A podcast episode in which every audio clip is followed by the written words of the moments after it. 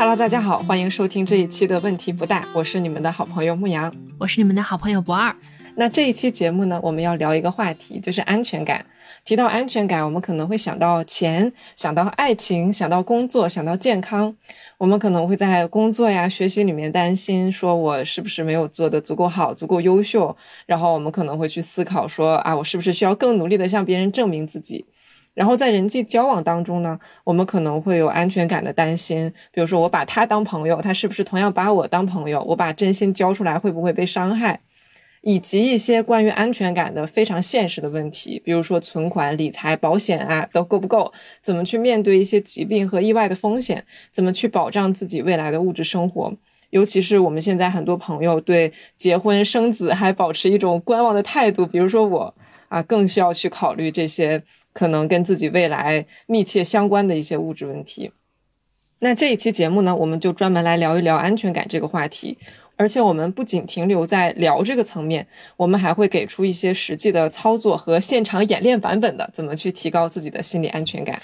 嗯，我的好奇心已经按不住了。然后牧羊，其实你刚刚说的最后那一点特别戳到我，因为你一提到安全感这个话题，我脑子里面第一个蹦出来的就是现实客观的那些问题嘛。比方说有一天啊，我们自己或者是家人生病啦，那如何更好的去面对各方面的挑战，特别是经济压力，这其实是一个很现实的问题。当然，我们问题不大是一个心理学的播客，我不知道你是怎么看这个事儿的。我觉得你提的这个问题非常好，就是我始终认为现实的安全保障才是一切的基础。就我们虽然我是学心理的，但是我们从来都不能抛开现实去谈心理问题。所以说，如果我们真的担心啊疾病呀、意外呀或者养老这些问题，我们就应该真的去付出行动，存款储蓄也好，或者是买一些商业保险也好，我们应该去提前做好部署。但是呢，心理的安全感有的时候我觉得是可以反哺现实的。就是举一个我做科研的例子，很长一段时间间。里面，我其实是有一点怕科研的，就是我不知道哪个地方我可能就数据处理出错了，然后就会造成一些很难以挽回的损失，所以我在行动上就会有相应的回避和拖延。而且你知道，就是焦虑的时候，人的注意力反而会狭窄。但是当我对工作有更多的稳定和自信的感觉，我做出的那个决策反而也会更明智，然后也更敢于去面对我可能的错误和更敢于去成长。确实，我也有同感。就是如果我们的那个焦虑和担心在之后只是逃避，而没有去转化成一些现实中的行动，那就可能会陷入焦虑空转。对，而且就是到咱们俩啊，现在二三十岁这个年纪，或者是再往后几年，大家很多的不安全感其实都是来自于一些现实的因素。因为的确就是大家在离可能比如说疾病呀、父母的老去呀，会越来越近。就是我记得前段时间我看过 Papi 酱的一个视频，就是说什么时候知道自己开始老了，就是发现以前自己穿的衣服突然变成了 Y2K 复古风，还有就是越来越容易身体不舒服，变得不能暴晒，不能直吹空调，不能吃过油过辣的食物。嗯，好真实啊！我最近也感觉到我自己的熬夜能力在显著下降。那作为现实的应对，我有在考虑给自己和家人增加一些保险的保障。那刚好小雨伞保险经纪的同事也找到我们播客来沟通合作，聊下来呢，我会发现现在啊买保险的群体确实是越来越在年轻化的。对，因为保险本质上它就是一个转移风险的工具，然后风险很多时候就是我们不安全感的来源嘛。比如说我们前面提到的，自己或者爸妈生病了没有钱怎么办？如果我单身，我一直单身的话，这个父母和自己的养老问题怎么办？而这些不安全感、这些风险都可以在一定程度上去转移给保险公司。嗯，其实大家对买保险这件事情好像也会有一点缺乏安全感，不知道你有没有这样感受到？比方说，呃，被忽悠啊，然后买错保险啊。确实，所以这期节目我们非常有幸与让我们非常有安全感的合作伙伴小雨伞保险经纪合作。针对你刚刚说的那个问题，就本质上就是我们需要有一个值得信赖的、客观的、专业的人来辅助我们去购买保险产品，因为买保险这件事情也是有一定的专业门槛。小雨伞呢，它就是专门做保险咨询服务的，呃，可能和我们一般概念里面的传统保险公司不一样，他们是一家有点类似于保险超市的保险经纪平台。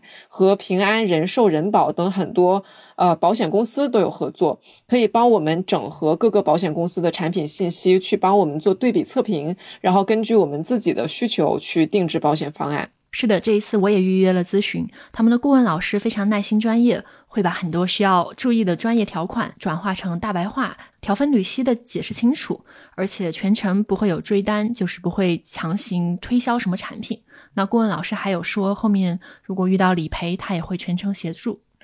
对，我看到他们有不少产品有那个闪赔垫付的服务，就是说一旦满足这个理赔条件的话，它能够在很短的时间里面，在保司授权的闪赔范围内完成赔付，就是会让理赔的效率高很多。我觉得这个服务还是挺让我有安全感的。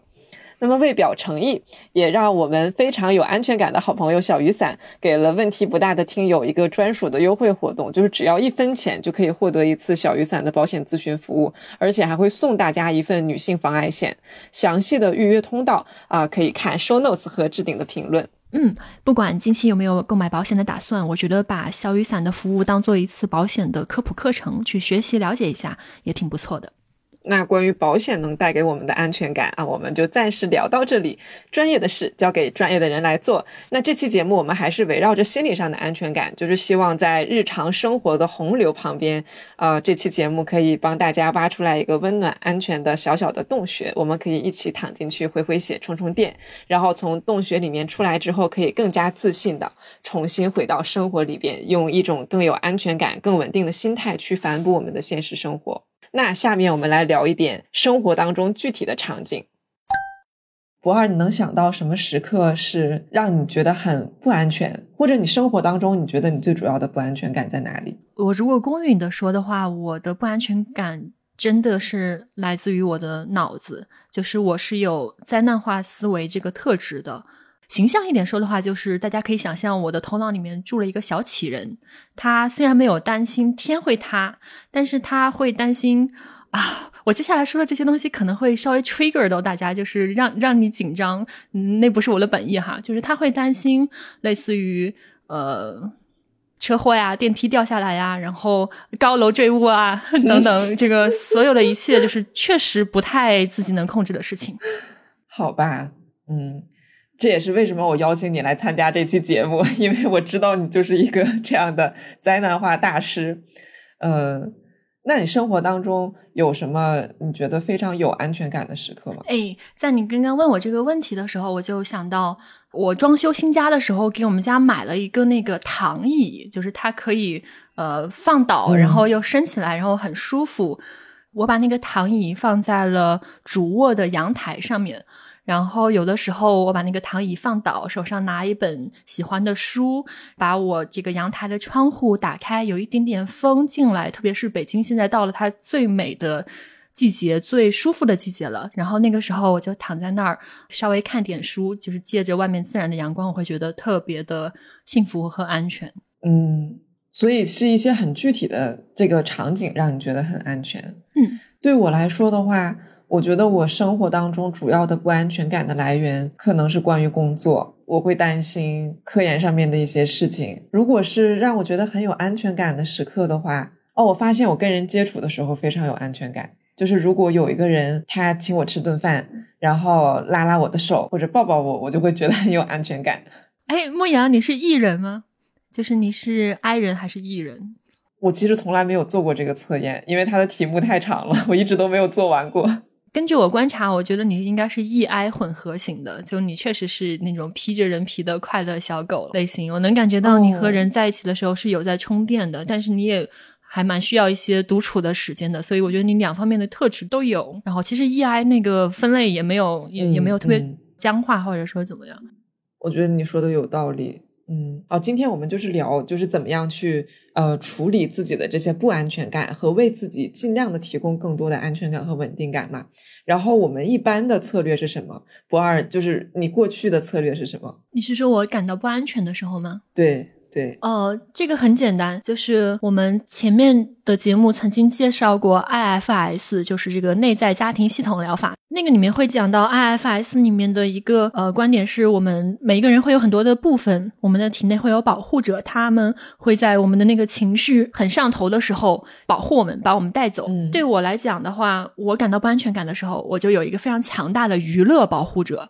就是他会带我去娱乐一下。这个娱乐保护者和电子用品成瘾保护者两个人是好朋友，他们俩手拉手，就是啊，娱乐保护者出来说啊，这会儿不行，他现在感觉到很不安全，很焦虑，然后我要赶紧把他从这个地方带走。然后电子成瘾保护者就会上来说，好的，好的，那我们现在离 iPad 最近，我们就打开 iPad 吧。然后我可能就去 B 站刷了两个小时，所以这好像是我一个典型的处理不安全感的手段。嗯。我觉得你的这个行动代表了很多人的行动，就是当我们感觉到不安全的时候，其实一个最常见的方法就是我立刻逃离这个不安全的来源。我我有很多种逃离它的方式，我可以现实当中逃出去，我也可以在精神上逃出去。比如说我逃到 B 站的小视频里边，我觉得这个是普遍人性。嗯，战江逃是吗？对，就是人类作为一种哺乳动物就是这样的。我们可能有一个非常重要的情绪系统，就是与恐惧和安全寻求相关的。然后我们一般处理不安全感的行为，也是在安抚这个系统。就比如说最经典的战将逃，其实，在你刚刚讲的这个你的这个行为模式里边，去寻求看视频，它是关于人类的第二个很重要的情绪系统，就是 drive 系统，驱动系统。如果说我们的第一个从生理基础的角度上来讲，我们前面讨论的这个关于危险和安全寻求的系统，它可能是关于我们的 HPA 轴，关于我们的自主神经系统，关于我们的五羟色胺和肾上腺素。第二个系统，我去看视频的时候，我到底为什么要这么做？它让我非常的快乐，它其实是激活了我们的多巴胺系统。然后在现代社会当中，这两个系统非常的强大。一个是危险和安全寻求的系统，一个是去寻求快乐或者去寻求奖励、寻求刺激的这个多巴胺的系统。这两个系统在我们的生活当中会不停的被激活。当我想要去让自己开心一点，当我想要去让自己好受一点，呃，我想要给自己一些奖励和安慰的时候，好像我们能做的事情也不多。我们去吃顿好的，我们去看会儿视频，我们去看个电影，我们去买点东西，都是在围绕着这两个系统。你刚刚说，就是一个是我们感受到那种威胁系统，一个是驱动系统。我会想到有一些广告，它就把这两个东西整合在一起。嗯，比方说哦，一个经典的可能洗发水的广告，它会前面先给你一个危险，就是说你出门结果发现自己的黑黑色小西装上面好多。头皮屑，然后你一下子就感受到那种尴尬和哦，我丢脸的这种威胁，然后他马上再给你一个这个驱动系统给你看，哇，然后用完他们家的洗发水，这个头发就乌黑油亮，什么头皮屑都没有，然后又是一个肯定是找了一个大美人模特嘛，然后你就会，我也想要成为那样的，既是威胁的消除，又是自己变得倍儿有魅力的那样的一个欲望，然后他就把这个两个东西整合在一起，然后我觉得我们每天出门或者说在手机上面能看到。上百个这样的广告吧，就是有意无意的。嗯，对你这么一说的话，我感觉就这个社会很多时候就是在给人一巴掌，再给个甜枣。然后你吃了这个甜枣之后，你就继续去工作啦，你就继续该干嘛干嘛了。但是恐惧其实并不会真正的消除。然后我们会发现，活在这样的两个系统里边，好像那个不安全感依然会存在。就是我们对他的安抚，比如说我去看视频这样的方式对他的安抚，你感觉怎么样？就是安抚的效果怎么样？我经常有感觉到在中间停不下来的原因，就是因为我知道我现在把视频关了之后，那么我就又要回去面对原本的那个威胁，它其实一点儿也没有在现实层面减轻。嗯，呃，只是我现在把那一块抑制住了，所以说我不敢关掉视频。这个不敢是一个很快、很快、很快，甚至可能都没有在意识层面。太浮现的决定，就是因为我知道，如果说现在把 drive 系统、把驱动系统掐了，那么马上就又要回到那个 threat 系统，甚至还可能再给你多一层威胁，就是你看，你又浪费了一个小时，你的危险 又增大了。对，所以我觉得这也是很多时候大家停不下来那个原因，不只是因为你的多巴胺不断的得到刺激之后，他想要更多、更快。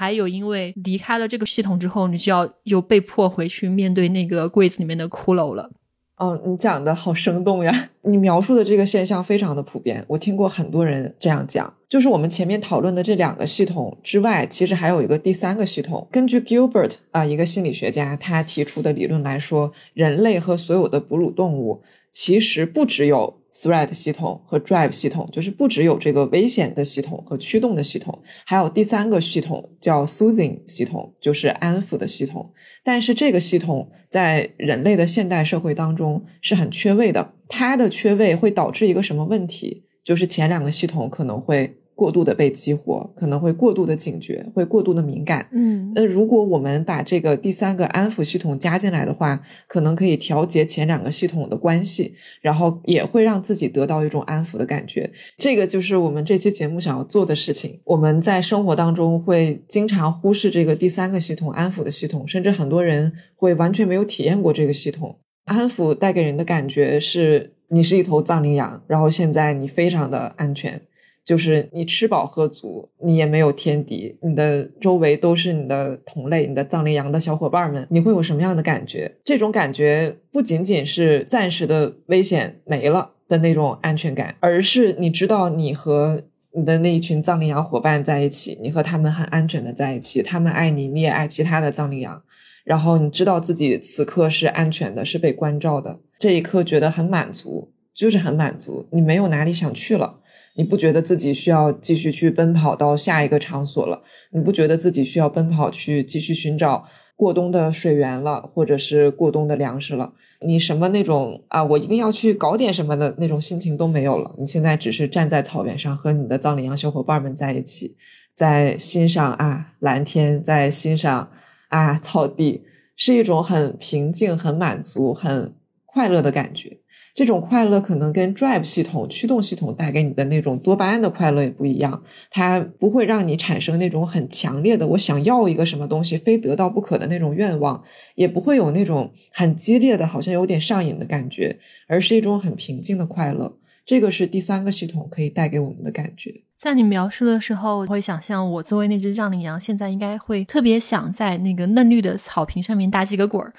我前一阵子会喜欢的一段冥想的引导语，它是这样说的：“What is here now if there is no problem to solve？” 就是如果说现在没有任何的问题需要解决，那么现在还存在在这里的是什么？就是我在听到这个引导语去冥想的时候，我确实会短暂的在那个五分钟的冥想当中去想象一下。假使我当下没有任何的问题需要解决，没有任何的事情需要做的时候，那么剩下的存在在这儿的这个人，这个博二究竟是什么？就是他会鼓励你，这个时候你脑子里面出现的任何东西都 OK。然后我就有的时候会想到莲花，有的时候就会想到一个尽情舞动的那个小人儿，好像也是透过这样的一个问题。我想他是掐灭掉了那个 threat 系统，因为有威胁的时候，你要么躲开威胁，要么解决威胁，所以就是啊，没有这些要威威胁的东西要解决。驱动系统的话，你这个时候也没有任何的呃东西需要你努力的去争取去得到，这也不是你的问题了。它好像也有一点。我就把前面这两个系统都给你关了，然后你这个时候感受一下，你还剩下的是什么？嗯，我会能够在那个冥想里面感受到一点点空性，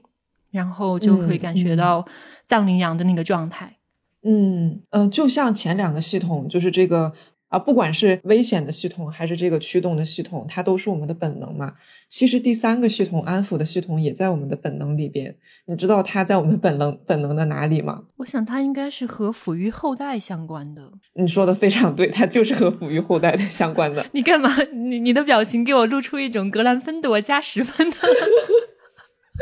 对的，朋友们，我的生物学的真的非常好。虽然说我高中毕业之后就没怎么学生物了。好。看出来了，你生物学的真的非常好。它的这个本能性在于人类有，我看到一个小 baby，就是现在我们可能看到 baby 没有那么多，我看到一个猫，看到一个小狗，那种出于本能的我想要去爱护它的那种心情，和我们作为一个 baby，我们作为一个小宝宝，我渴望被人呵护的那种心情，这两个是根植于我们和所有的哺乳动物体内的。有的时候你去看两三岁刚会走路、刚会跑的小孩，然后他们不大吼大叫，也不哭天抢地的时候，就是他们安安静静的在那边玩耍的时候，你也会就是有那种慈爱在体内浮上来，对吧？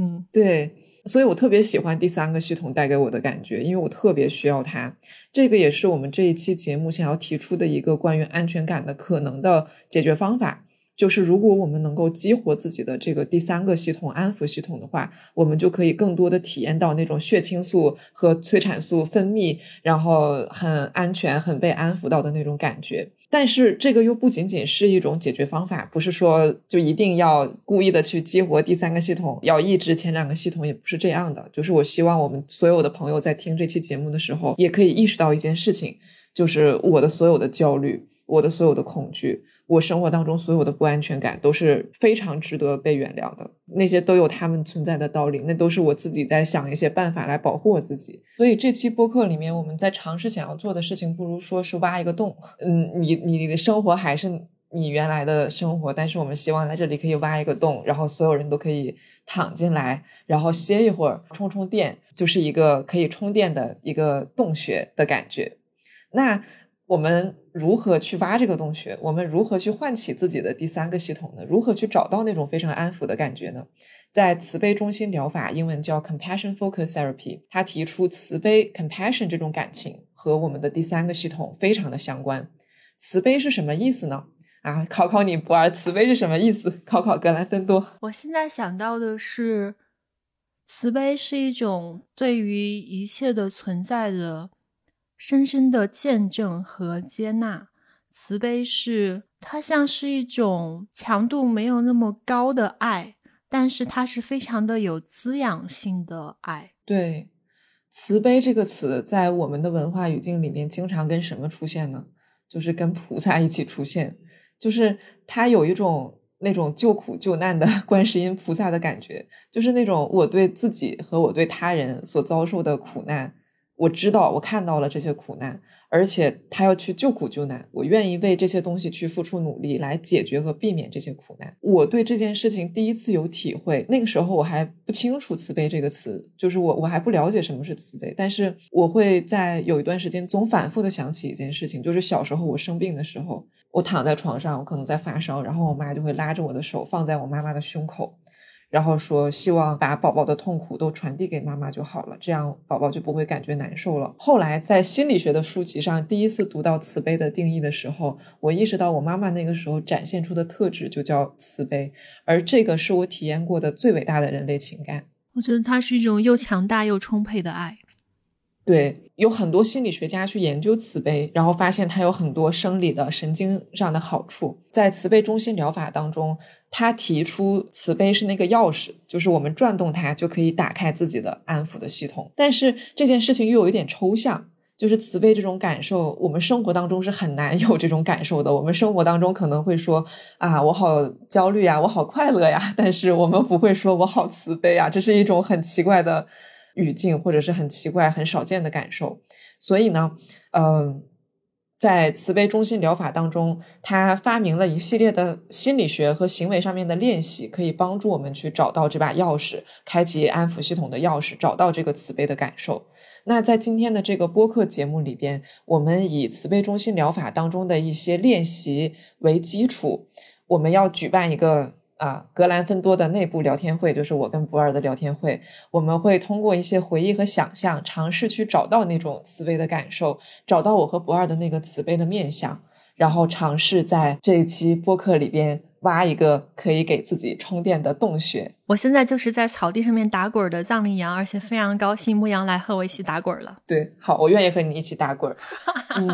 那慈悲这个词我们可能生活中不常用，我们就讲。爱和关怀，那一般可能有三种流向，就是一种是我流向别人，我看到一个小猫小狗，我我特别的爱它；我也有可能是别人流向我，比如说，呃，我们跟好朋友一起出去玩，我们跟好朋友一起吃饭，呃，或者是家人、朋友、亲人、爱人对我们的那种关怀的感觉。然后还有第三种，就是我自己给自己的，就是我自己在造电，我自己在生电，然后又把这个电充回给了我自己身上。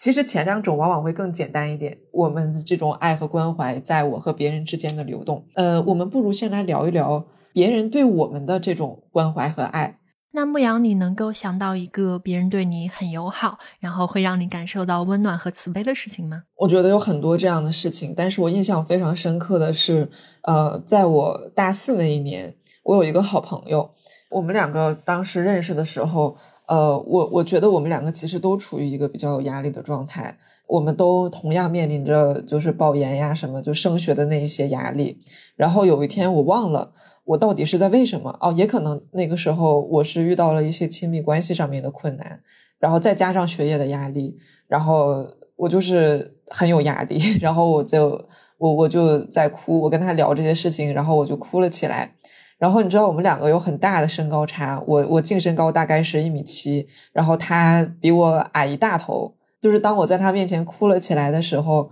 就是我哭他就也会哭，他会一边摸着我的后背，一边把我送回实验室。就是他会像一个成年人一样把我送回实验室，就是感觉他小小的一只，但是给了我非常多的安慰，给我给了我非常多的温暖和力量。然后他还讲了很多很有道理的话。呃，我记得那个时候他跟我讲《了凡四训》，就是说命运不是注定的呀，就是只要你有一颗很好的心，只要你改变自己的发心，改变自己的内心，那命运也是可以改变的呀，命运也是会往好的方向发展的呀。他用了一些我能接受的例子，我能接受的话，我知道他真的很想安慰我，而且我也知道他说的话不仅是安慰我，也是他真正的信仰，就是这种感觉。就是你不仅接受到了他的信息层面的这些解释，你还感受到了背后的那种很强烈的善意。对对，嗯，你觉得那个时候他对你的感受是什么样子的呢？我觉得他爱我，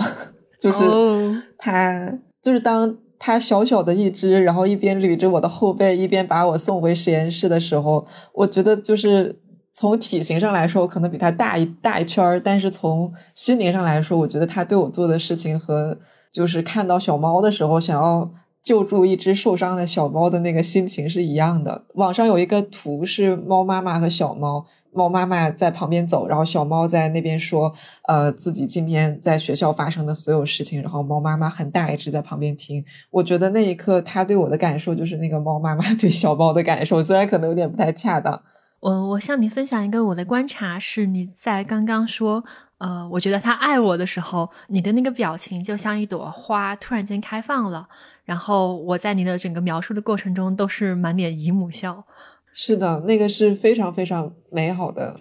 那你能更具象的描绘一下你的那种体验吗？那个感觉就好像是我在坠落，就是我我在坠落，但是我一直在想要找一根绳子拽住自己。这个时候突然有一张网把我兜住了，这种感觉。把你打捞上来了。那在你回忆这个经历、回忆那些感受的时候，你当下的感受是什么样呢？说实话，我会感觉有点想哭，就是，就是还是是那种感动的想哭的感觉。然后我会觉得，呃，胸腔是满意的。呃，我我记得我看过一个图，就是有有人做研究，人产生不同情绪的时候，身体有什么感受？我们的上半肢在感受恐惧、感受愤怒、感受什么的时候，我们的胸腔上半肢都会有很多的感受。但是这种就是我此刻当我去想起这些事情的时候，我胸腔的那种感受是不同的，就是它很膨胀，好像它里面有什么东西，但是那个东西是，呃，是温暖的。或者就好像一台洗衣机被清洗了一样。哇哦，我以为你会说，就感觉有一丛花，他们要一起挤挤挨挨的一起开放，然后正在争先恐后的 要开出来。我知道我在你眼里是花。你可以想到一个别人对你很 nice、很友好，然后让你感觉到很温暖的时刻吗？其实我回忆里面一直珍藏着一个在地铁上的片段。我有一次应该是下班回家的时候坐地铁，然后那天地铁并不是很紧，基本上没有什么站着的人。那个时候我座位对面就是正对面坐着一位女士，她是我觉得我此生见到过的最美丽的女士，但并不是我们通常意义中我们可能想象的那种大明星式的漂亮，或者是说那种。呃，像珠珠宝一样光彩夺目似的漂亮，大概是五十多岁，衣着非常的朴素而整洁。我从坐下来开始，我的目光就没有离开她，因为她的脸上一直带着一种淡淡的笑容。然后你会看到她的脸上的，仿佛是每一块肌肉都是放松的，就是连她淡淡的皱纹都会显得很漂亮。我能够感受到他对于当下是完全的怡然自得。我觉得他的眉目、嘴唇都非常的温柔，而且我一般还是一个比较遵守社交礼仪的人，就是我其实并不会在地铁上盯着人家的脸这样一直看。但是那天我会这样做，是因为我仿佛感受到他能够感受到我的善意，他并不会觉得被别人一直看着是一件难受的事情。然后后来他捕捉到了我的目光，然后他向我露出了一个我看到了你的微笑，然后于是我也向他就是更多的微笑了一下。这个事情非常的神奇，因为牧羊。给的问题里面其实包括一些他当时说了什么等等的，但是我们在那个短暂的。交错当中，其实没有任何言语层面的沟通，但是它存在在那里本身，但是它散发的那个气场与状态，就已经深深的激活了我的安抚系统。这是我会一直一直的藏在我的脑海里面的一个一个事情。我不知道会不会听上去有点抽象，但我能 get 到那是一段很神奇的经历，就是他身上的那种特质，他身上的那种。就是让人觉得很安心、很温暖、很友善的感觉，是非常的触动人的。嗯，那我可以进一步的提一个问题吗？嗯，就是你觉得那个时候，这位很优雅、然后很友善的女士，你觉得当她捕捉到你的目光，然后她没有觉得被冒犯？而是感受到了你的善意，并且对你报以微笑的时候，你觉得他内部的感觉是怎么样的？我想，也许他觉得他遇到了另外一个同类，而且这个同类很敏锐的捕捉到了，也许是他身上的那一种像珍珠一样的光彩。作为一颗珍珠，他也愿意继续的和对方互相见证彼此的光彩。所以，这是一种很有尊严的感觉。而且我觉得听上去你们两个都是非常的敏感的，就是你们对呃情绪都是非常的敏感的。在那一刻，你可以多说说你你在地铁上和他短暂的相处里边啊，情绪上和你在身体上是什么样的感受吗？我想我在身体上面会感受到很放松，那是我会觉得别人并不会来伤害我，对方也会感受到我没有任何要伤害或者是。剥削对方的意图，而就是一个存在与另外一个存在相遇了。我当时的身体应该是很放松的，我的情绪是，我现在在想的话，我应该是被唤起了这个叫 compassion 的状态，能够剥除掉很多外在的杂事，很多的社交面具，而就是回到那个很纯真的一个小孩子，然后见到了另外一个小孩子，作为皮囊，可能都是两个成年人。但是我我有感觉到那种呃深刻的与对方同在的感觉，嗯，这个感觉还是挺玄妙的。这位女士，我想她也许是听不到我们播客了，但我在想，为什么这位女士对我来讲触动这么大？我觉得她存在的那种状态，向我揭示了一种东西，我之前不知道，就是我并不知道一位。可能五十多岁的女士，她穿的其实非常的朴素，然后她也没有化浓妆，她是一一张很干净的脸，动人的脸，她会让我意识到原来有这样的一种存在的可能性。这个可能性是从前对我来讲完全是在我的盲点上的，我并不知道原来原来一个女士。可能到了一个有点上年纪的状态，也没有特别多的世俗的世世俗资源赋予他的盾牌，但是他没有所有的那些盾牌之后，他仍然能够如此的坦然的存在，如此的带给一个萍水相逢的路人极大的美好。我觉得这个事情是以前是我认知不到的，然后他向我展示了一种可能性。我注意到，在你回忆这些的时候。你的表情是很动容的，就是在你回忆起来这些的时候，你可以告诉我你的感受怎么样吗？你是说我刚刚当下的感受？对，我感觉到了我的生命力回来了。我跟听友补充一个信息，是我这两天的状态其实不太好，就是有一点点那种。你可以想象一棵植物有那么一周没有浇过水了，然后有点蔫吧。它不仅蔫吧，它还照了镜子之后看到了自己的这种蔫吧。但是刚刚在和牧羊录播课录到这儿的时候，我觉得我有点容光焕发了。哦，谢谢你刚刚分享，给你鼓鼓掌。虽然只有我们两个人。但我刚刚是用这个牧羊稿子里面写的这些问题来问你嘛，然后我会觉得他们是很有道理的，就是你会有一个这种交错的体验，你不仅会去带入回当时那个经历发生的时候自己是怎么感受的，你还可以想象一下，你开启你的镜像神经元和共情系统去想象一下对方是什么样子的，所以这个就 double 了。然后在之后你再回顾一下，哎，刚刚想这所有的事儿的时候，我是是一个什么样的感受呢？呃，然后这个东西就 triple 了，就翻了三倍，觉得这个还挺有道理的。赞美心理学，赞美心理学。接下来就是牧羊，你能够想到一个你对别人或者是说对动物也可以啊，就是非常非常友善、有很关怀的那种感觉的时刻。当时具体发生了啥？我每天在网上云吸猫、云吸狗，都是这种感觉。就是你知道吗？我会给那个发可爱小狗的视频的作者评论。我会说谢谢你，你真是一个大好人。谢谢你，你把这么可爱的小狗发到网络上，让我可以看到这么可爱的小狗。谢谢你，你真是个大好人。就是这个是我可能最常出现的一种情况。如果说一个更具体的现实生活当中，我对别人很友善的话，我跟我男朋友算不算？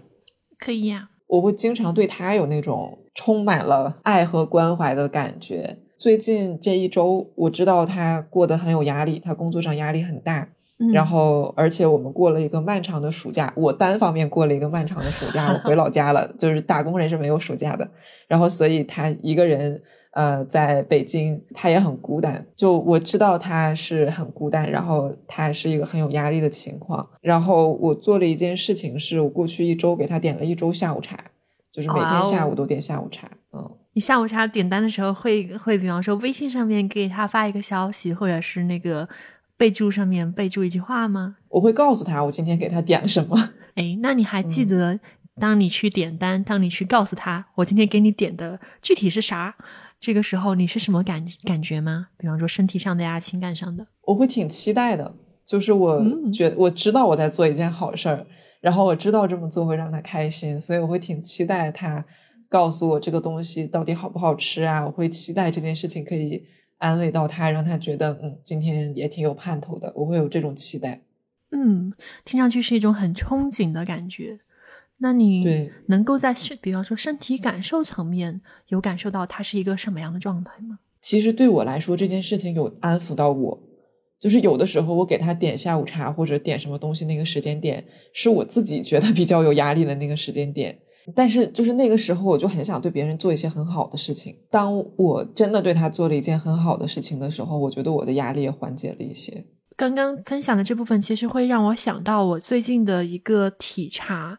呃，就是我们之前有一期播客聊《土拨鼠之日》，我有提到那个男主，在他彻底转变，已经变成了一个新人，马上就要跳脱痛苦的轮回的那个时候，他和他自己的心上人就是共度一个美妙的夜晚的时候，他是给心上人刻了一个冰雕，美轮美奂的。然后他给心上人说：“我不知道未来会发生什么，但是此刻我非常的幸福，happy。”因为我爱你，呃，我们总有一句话叫做“爱是给予”，或者是说你给别人的时候，你是最快乐的。就是这句话，呃，如果你没有亲身去体会的时候，你会觉得它有点 cliche，就是老掉牙，或者是你觉得他在给你试图销售一套廉价的大道理。但是实际上，当你真的是在那个爱的状态，然后你就是。想要为对方付出，然后想到他在接收到那些爱、接受到那个善意、接受到那个现实层面的结果的时候，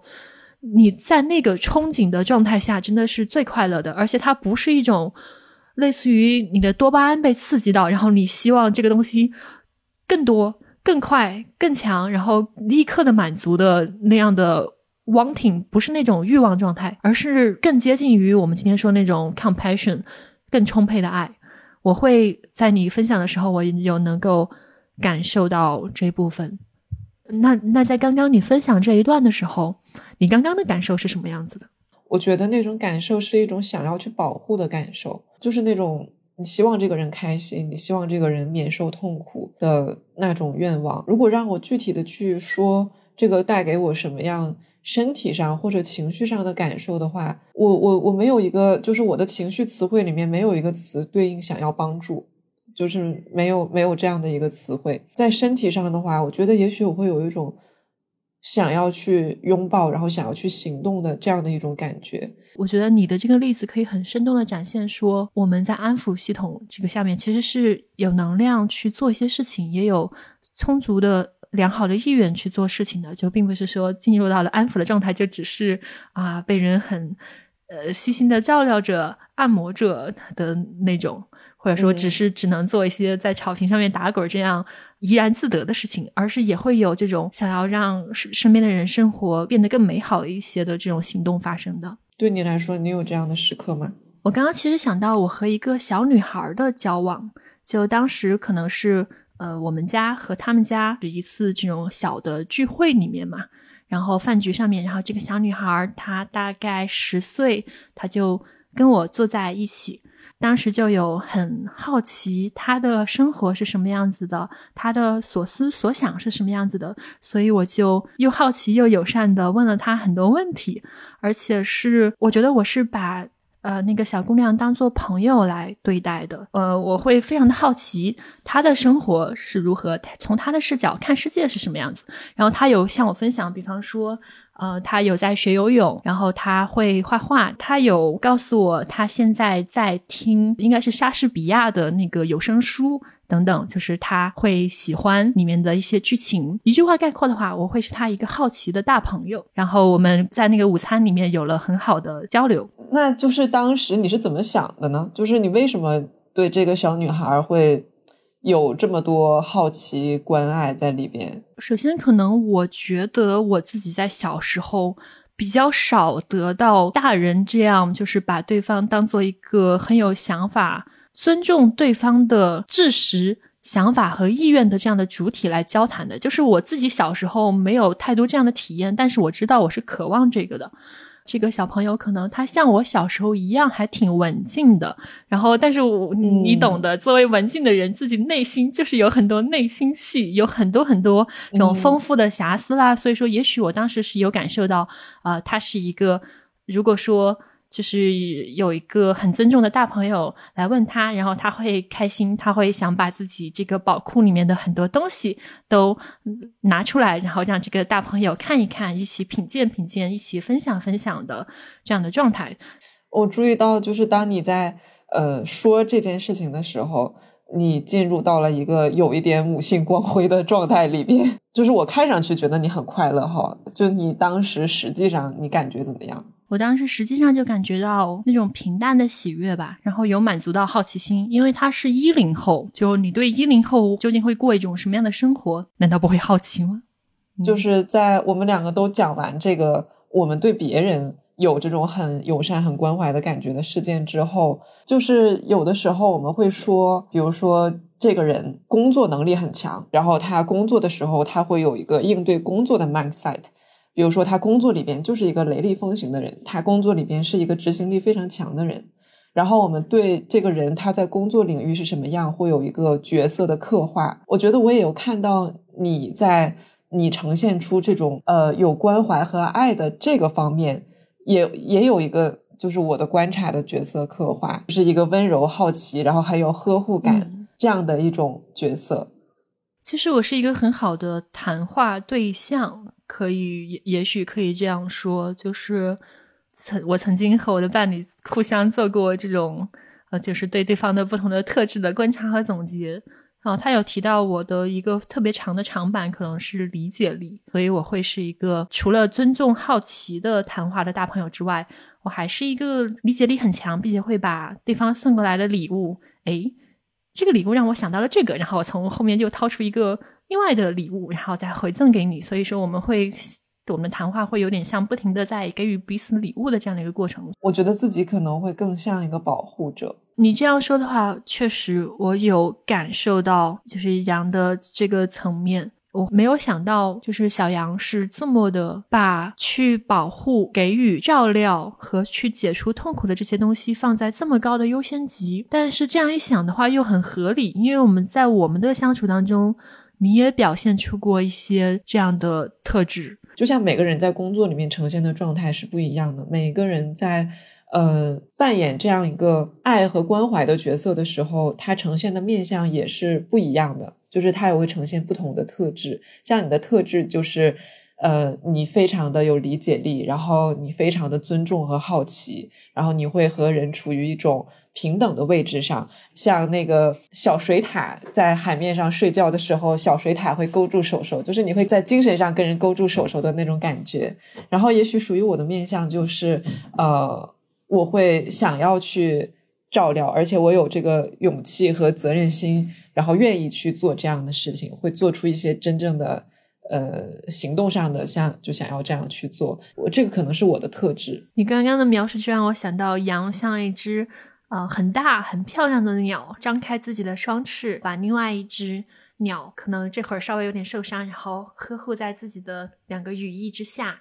然后用这个羽毛这个拂一拂它的脑袋。哎呀，没事儿的，我也在这儿，我陪着你。嗯嗯，嗯，别人也经常对我这么做，就是这些关系。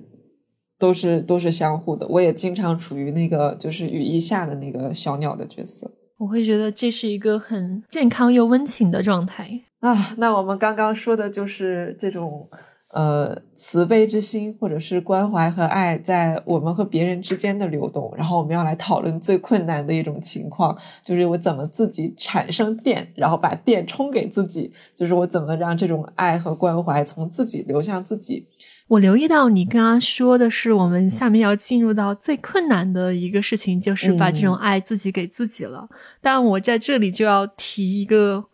问题，就是为什么这个事儿是最困难的？是小杨觉得它是最困难的吗？就是为什么我会觉得这个事情是最困难的？因为我自己的体会，包括可能很多其他人的体会，都是说，如果我像比如说。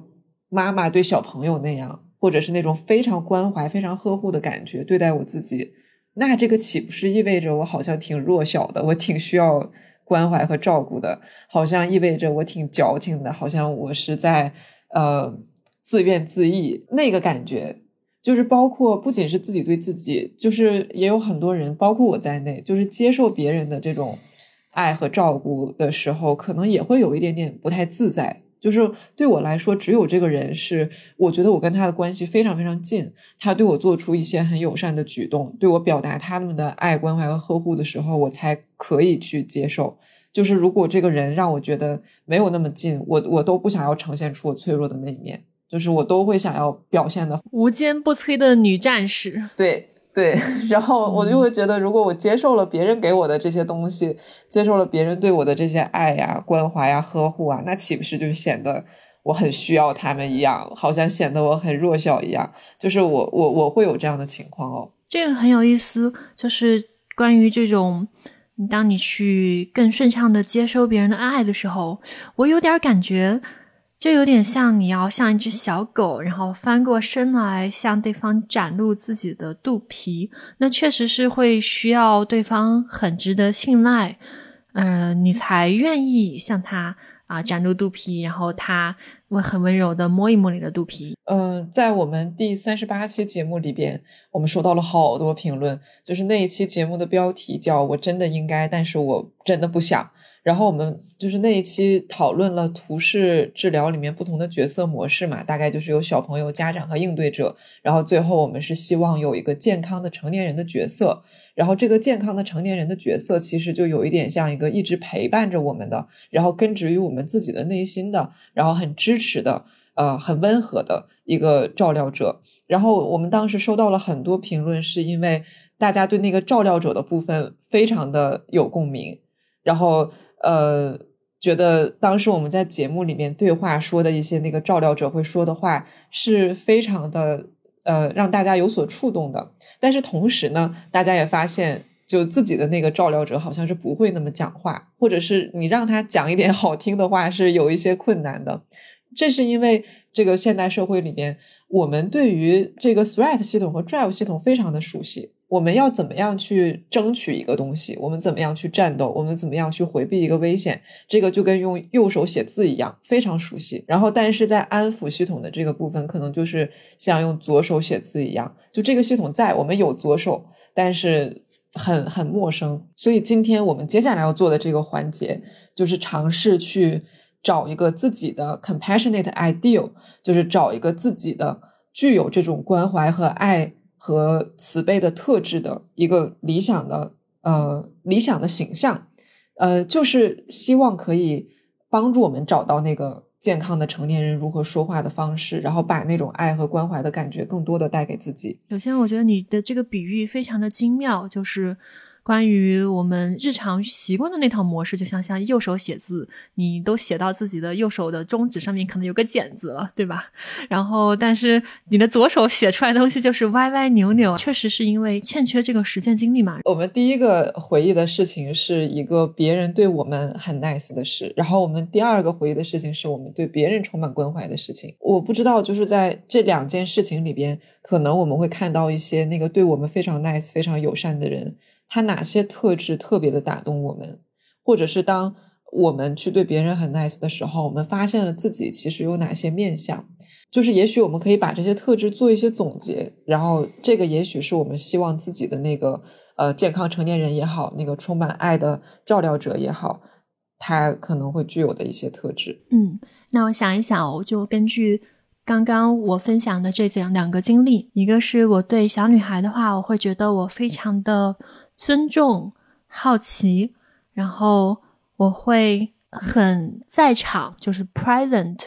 呃，专注。我把他给我的反馈当做非常重要的事情来看待，呃，这是我对别人的这个状态里面。那么回到别人对我的那个状态的话，呃，就是地铁上的这位神仙姐姐，嗯，我会觉得她是友善、理解。温和、滋养、慈悲。那你觉得你的这个充满爱的一个理想的形象也好，你觉得他会是什么样的？他会有什么样的特质？他会有一点点像这个夏末秋初的一阵风，轻轻的吹拂过你，很温柔，给你带来一些清凉，给你带来一些美好感受，一瞬间就把你拉回到当下。这是我目前直接想到的。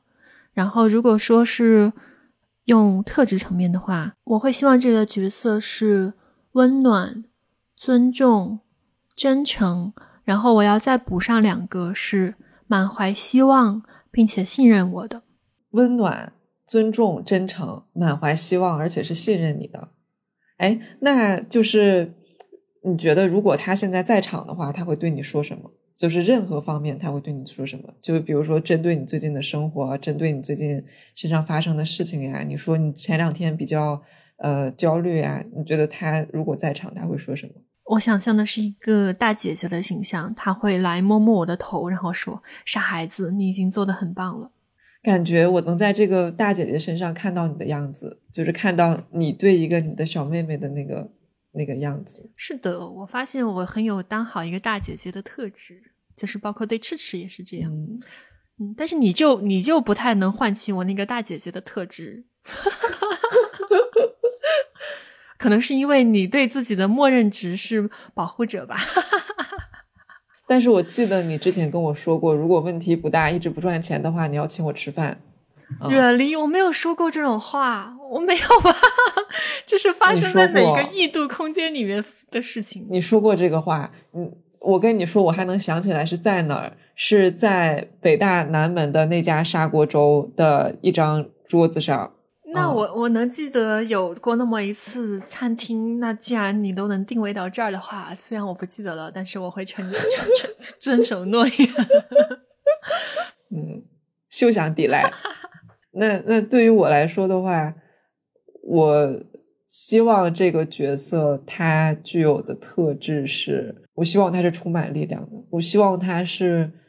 永远都不会害怕的。就是我，我在我脑子里面，她是一个正义女神的角色，就是她为了一些正义的事情，为了一些非常美好和善良的事情而战斗。然后她是一个英勇无畏的保护者，她非常的有力量，就是会让我想到，就是苏联的那座雕塑。是一个英雄母亲，然后你见过那个雕塑的照片，就是她剑指柏林。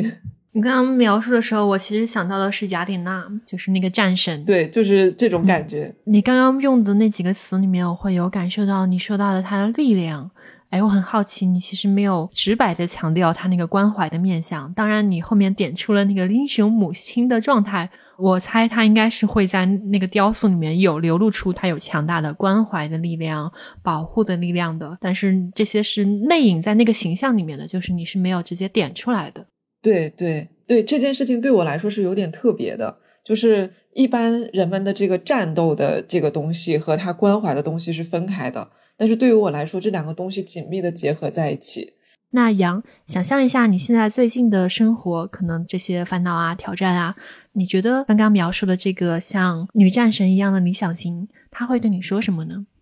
他会说：“没关系，有我在，不必害怕，我们都可以搞定。”一下子我脑补了一个就是那种顶天立地的战神的形象，他可能用手托着牧羊，另外一只手托着我吧。蹭一蹭一下，OK，嗯，你觉得他有这个明确的形象吗？就是你刚刚说的那个雕塑的母亲之外，比方说就选这个英雄母亲雕塑，还是说还有更多的想象力？就如果我们真的要具象化这件事情，真的要给他找一张脸什么的，我会觉得他比苏联的那个雕像要更柔和一点。嗯，就是他更像个人。嗯。就是他除了有那些，比如说强壮的女性手臂，就是那些非常有力量的部分之外，同时她是一个母亲，她是一个英雄母亲，做所有的那些事情，她都有一个非常好的发心。我会想象，她如果真的有一张脸，她的脸是是一张非常女性化的脸，嗯，她是一张非常女性化的脸，是就是像你说的姐姐一样，是一个成熟的。女性化的温和的脸，嗯，其实很很神奇。你在这个第二轮描述的时候，我想到就不是雅典娜了，我想到的是大地女神盖亚。虽然我也不知道她的明确的故事，但是我就真的好像能感受到那种就是大地女神一样的，她非常有承载力，然后又非常的滋养的那种感觉。你说的非常准确。那你觉得你的 理想型，他会用什么样的声音或者是语气说话呢？你说了大地女神这个非常的贴切，就是我觉得他会用一种非常让人安心，就是你你知道这个声音里面，它既有非常女性化的部分，它是非常的温和的，像一个妈妈一样，或者像一个姐姐一样，它是非常的照料、温和、滋养、承载的。但是另外一方面，它又非常非常有力量的那个部分，是非常的强壮的，让人安心的，就是。他说话的声音，我在现实当中没有听到过那样的声音，我没有办法做一个类比。但就是那种，就是让你又觉得很安心、很安全、很稳定、很可靠，然后又同时感到深深的被安抚到的那种声音。就是他的声音，我可以告诉你，他不是什么，他不是一个命令的声音，他不是一个那种单纯的将军发号指令，你要去干什么，我们要去干什么，他不是一个单纯那样的声音。他不是那个只会告诉我说：“哎呀，没有关系啦，呃，一切都会好的。”他也不是一个这样的声音。我懂。杨，在你刚刚描述的时候，其实我的脑海里面是有想起一个像大地女神一样说话的声音的，就是我会感觉到她非常的知道自己是谁，他非常清楚自己有这样的力量，然后他也能够感受到自己这样深深的关怀。就是当我尝试去模仿他的声音说话的时候，我感觉我的身体像在下沉，我感觉好像我更扎实的坐在这张椅子上，虽然我并没有移动，我感觉就是有一种生根的感觉，就是好像我的脚是有根的，是是扎在这里的，有一种更安定的感觉。毕竟人家叫大地女神。嗯，我们刚刚有提到这个，呃，就是你觉得他会用什么样的声音和语气说话？呃，那你觉得这位理想型他还会有一些，比方说颜色呀、温度啊这方面的感官上的特点吗？他是温热的，就是这个这个很奇怪。我知道我在心理咨询里面经常会有咨询师问你你的情绪是什么颜色呀，但但我每一次说这种话还是觉得很奇怪。但我的确能想象到它是温热的。就是它不会很烫，还不会很冷，它就像是体温，就是一样，就是是是温热的。它身上会有标志性的颜色吗？不会是非常亮，比如说红色，饱和度非常高的颜色，不会是非常亮，呃，也不是冰冷的，也不是黑白灰那些颜色，是一个居中的颜色，呃，比如说赭石色，哦，真的是一个很形象的大力女神。你觉得你和这个理想型他们的关系是什么样子的？你怎么样能够感知到它存在呢？我觉得我们好像一直在一起，嗯。虽然很多时候感觉不到它，就是当你问我这个问题的时候，我意识到，比如说，当我感觉很焦虑的时候，当我感觉我就是身处危险之中的时候，我感觉不到它，我我觉得他好像消失了。但是当你这样问我，我会意识到我们一直在一起，他一直就就是在我的脑子里，他他一直就在这里。想象就像有一个开关一样，就是一旦我开始去想，一旦我开始去想，嗯。我们今天讨论的所有的话题，它就像一个开关一样，会自然而然的开启我和这个呃大地女神的 联系。我会自然而然的就想到她。刚刚讨论了很多关于我的这个呃理想型，一个一个充满爱的理想角色的样子。嗯，我觉得很神奇，就是我之前没有意识到，原来我一直希望她像一个。大地女神一样，而且我找到了她很多很具体的感官上带给我的感觉，那些感觉又熟悉，好像是我一直在寻找的。但是在这个就是在我们讨论她之前，她她没有很清晰的出现过。所以你刚刚是说到你的那个充满爱的理想的角色是一个大姐姐，然后她很尊重，她很关怀。你说她也许会对你说没关系，嗯，对，傻孩子，你已经做得很好了。嗯，那这个这个姐姐会，你觉得她会有一个具体的形象吗？你刚刚还有说到风，我这样说的话，我觉得我们两个人今天的潜意识应该是相通的。我觉得大地女神，我我其实是非常喜欢我前面描述的那种风的状态的。那么风，其实你也可以认为它是大地女神给你的一个小的提醒，或者说小的礼物。我想象的盖亚女神，她身上会有更多的自然元素，就是她会，比方说，她会用棉麻给自己有一身。很舒适的衣服，然后她会很滋养，然后她抱着手臂笑盈盈的看着我。嗯，你觉得她的声音是什么样的？我现在会觉得他的声音有点像是，就是你用竹子然后做成竹笛，竹笛会奏出来的音乐，会是那样一样悦耳的声音。你有没有发现，虽然我们的潜意识都指向了一个大地女神，但是你的大地女神好像更艺术一点。嗯，我的大地女神可能确实更从自然而来，然后她更对当下的一切这种田园式的恬静，或者是说这种热带森林一般的活力，更能够和这些面相相连接的。可能是因为我会感受到我在现在的生活中没有那么多的东西需要去战斗，会觉得更多的是。能够接受到这整个环境的滋养，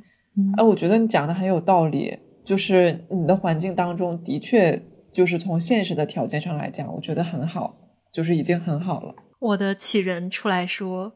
啊，我我现在不需要跟你辩驳，反正不是这样子的。”然后起人走了。好吧，嗯，感觉你的这个起人会跟你的这个大地女神打架。有道理，我回去观摩一下。那如果再具象一点，就是在感受层面上，你觉得它会有一些感官上的特点吗？颜色、温度，或者是形状，或者反正任何它可能带给你的感官上的特点啊，我觉得它就像秋风一样凉爽。哎呀，我不知道杨，你有没有比方说，包括跟男朋友散步，或者是小的时候和自己的女性长辈这个在一起，可能拥抱的时候，或者是抚摸他们的时候，觉得他们的皮肤很凉凉的。我其实特别喜欢对方很凉凉的那个感受。我小的时候会因此就是一直摸我外婆的胳膊呀，然后现在包括有的时候我也会，特别是之前我们。是夏天嘛，然后夏天的时候，她的皮肤特别凉爽，然后我就会薅着她，就是因为我的手心很烫嘛。对我就很喜欢那种凉凉的感受，所以说我会觉得这个大地女神她很清凉凉爽的皮肤的感觉，然后她头上会有戴一个花环，她就是笑盈盈的，然后就是笑盈盈的看着我这个傻孩子。哦，你说的这个。这个就是，如果你只是说凉爽的话，好像还只是大自然的层面。但是你提到是那种夏天摸到外婆的皮肤的那种凉凉的感觉，一瞬间这个形象就变得更亲切了，更能 get 到你说的那种大姐姐或者是女性长辈，然后很温和、笑盈盈的看着你的那种感觉。她就是托着腮，然后笑盈盈的，然后看着我，嗯嗯，然后也没有什么需要说的，因为她知道一切都会很自然、很好的。嗯，他是一个非常有信念感，然后非常让人安定的角色。嗯，是的，我想我在前面呃描述他的特质的时候，我有说到他会对未来怀有非常多的希望，他会信任我，所以他并不觉得自己有什么要说的，也不需要去指示我做一些什么事情，他就像观察一场落日一样在观察我。嗯，那你跟这个笑盈盈的观察你的这个人，你们两个的关系是怎么样的呢？我能感受到我有点怨恨他，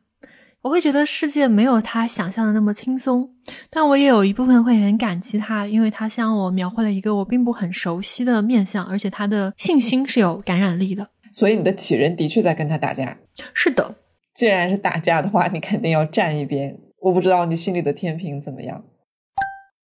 要和大家说明一下，接下来这一段呢是我在后期制作的时候补录的部分。为什么要补录呢？呃，因为牧羊刚刚问我，当大地女神和启人打架，我会怎么办？于是伴随着他的这个问题，我就进入了一种冥想的状态，我去设想这个大地女神和启人会发生什么样的互动？结果这个设想特别的有疗愈作用，然后我就有一点点这个情绪上头了。那现在我恢复了平静的状态，我想和大家描述一下当时的那个冥想情境当中，我想到了什么。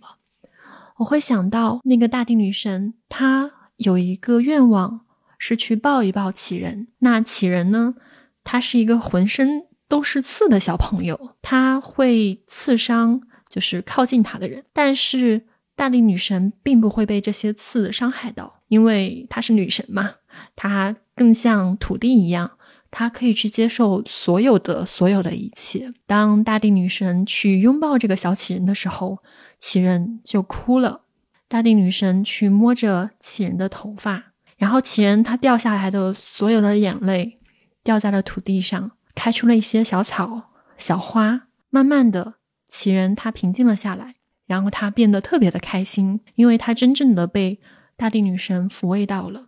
之后呢，他就向女神讨要一个嗯可以去玩耍的地方，然后他选择要去湖边，湖边有非常茂密的丛林。奇人他就划着一条小船在湖上泛舟，他知道这一块乐园是大地女神赋予他的，所以说这个小船并不会翻。然后丛林里面也不会突然的窜出老虎或者是狮子，这些是启人会很害怕的。但是启人现在很安心，因为他知道他身处的这个乐园是大地女神给他的。在最后，大地女神摸了摸他的脑袋，然后启人意识到，OK，原来哪怕现在草丛之间窜出了一只小老虎，自己其实也已经有足够的智慧和能力。啊！快快的躲开这只老虎，在湖上泛着舟，向老虎做鬼脸。嗯，那这就是呃，当时牧羊的这一个问题开启的一小段治愈的旅程吧。先也在这里分享给大家。你刚刚说的非常的美，就是是一个非常美的故事。我现在其实很感谢牧羊，我们两个人今天的这个谈话，其实它有一点点像是大地女神，她是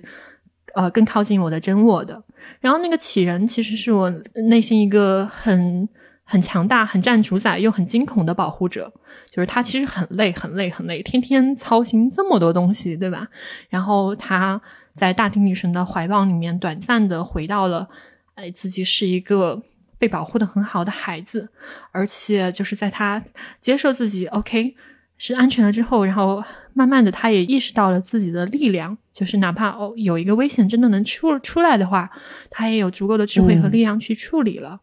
所以刚刚我我们聊到的是，呃，你和这个女神他们之间的关系是怎么样的？然后你讲的关系其实很有意思。一开始是有一点像一个跟妈妈闹别扭的小孩儿，想要跟他打一架，然后又有一点呃感谢他还在这里。但是我们看到的是，你们的这个关系是会流动、会变化。也许真的打一架之后，也许真的互相拥抱和解了，然后你就去玩了。然后你就去安全的玩了。好像这个大地女神她是有有解放的功能的，不仅是一个大地女神，而且她是一个解放者。我我我在你刚刚的叙述里面感到了很大的被解放的感觉。用另一种视角来看的话，我我对杞人是有嫌弃的，我不喜欢他。有一部分理性层面，我知道他的担忧其实有点太过了，影响到了我正常的功能，所以我是我是嫌弃的，我是有想要把它放逐掉的。然后像大地女神仿佛是把他欢迎回来了，就是你也是我很重要的一个孩子，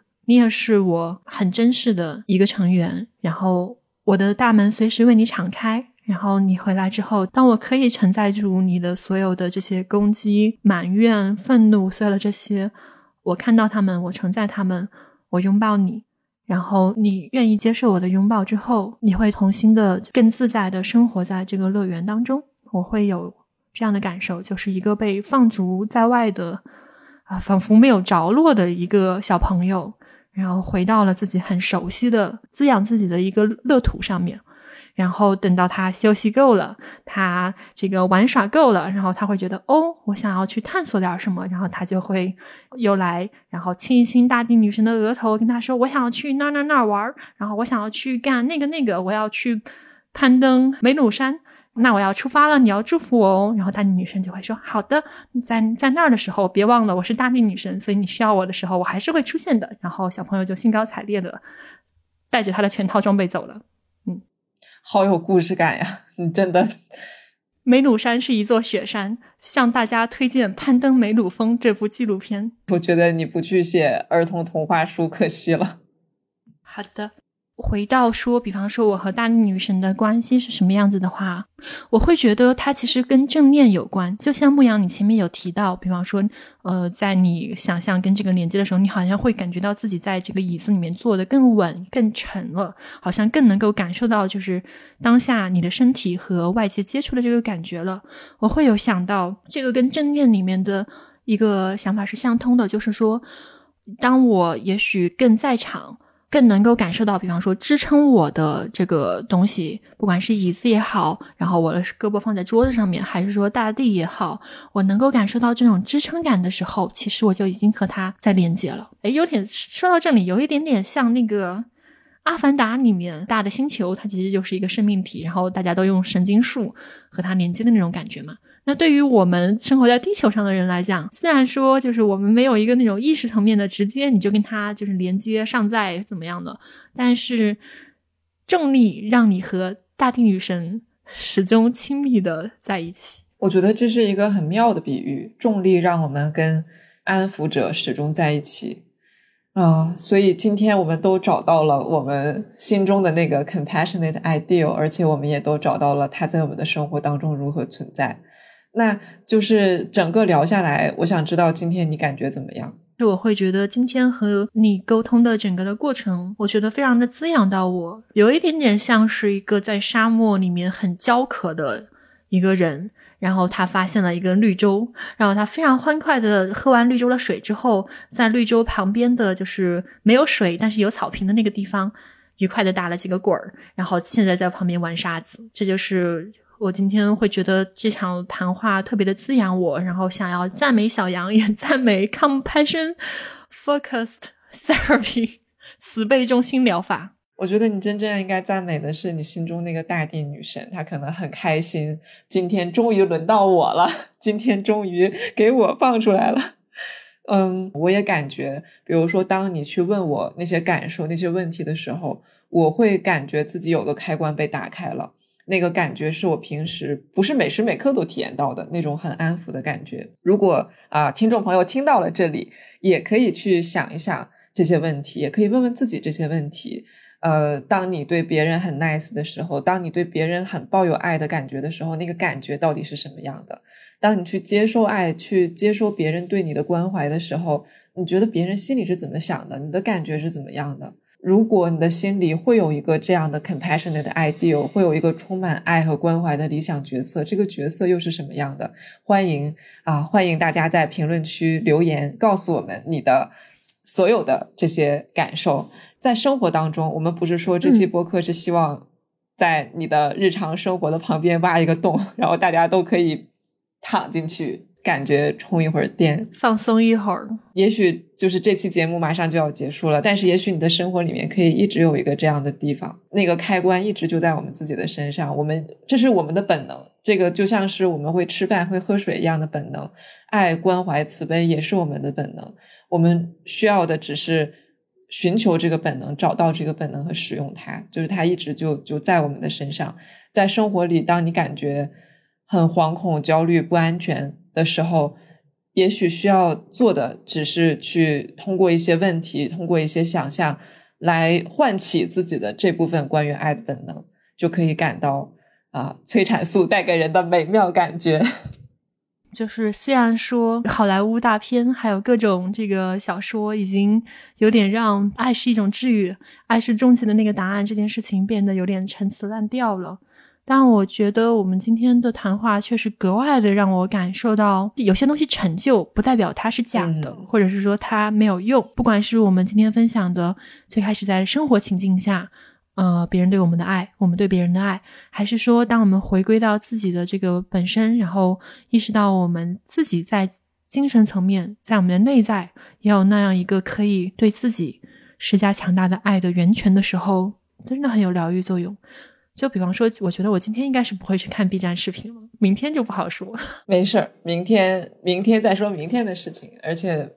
明天你的大地女神也不会走，她也会一直在那里。你只需要明天再跟她说说话就可以了。嗯，那我们这期节目就录制到这里。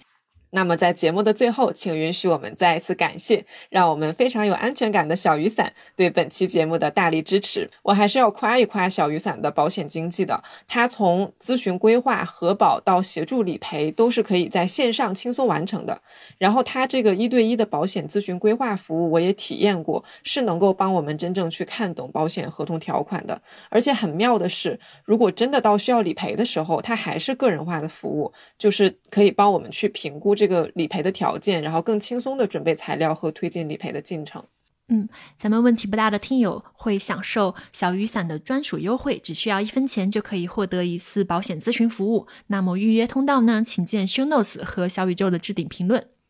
那今天的节目就到这儿了，欢迎你在留言区和我们分享你的感受与体会，也欢迎你通过各种方式支持我们的创作。祝大家都能常常的和自己的关怀的理想型连接。祝大家在生活中感受到爱的滋养、美妙和力量。那我们今天就到这里啦，拜拜，拜拜。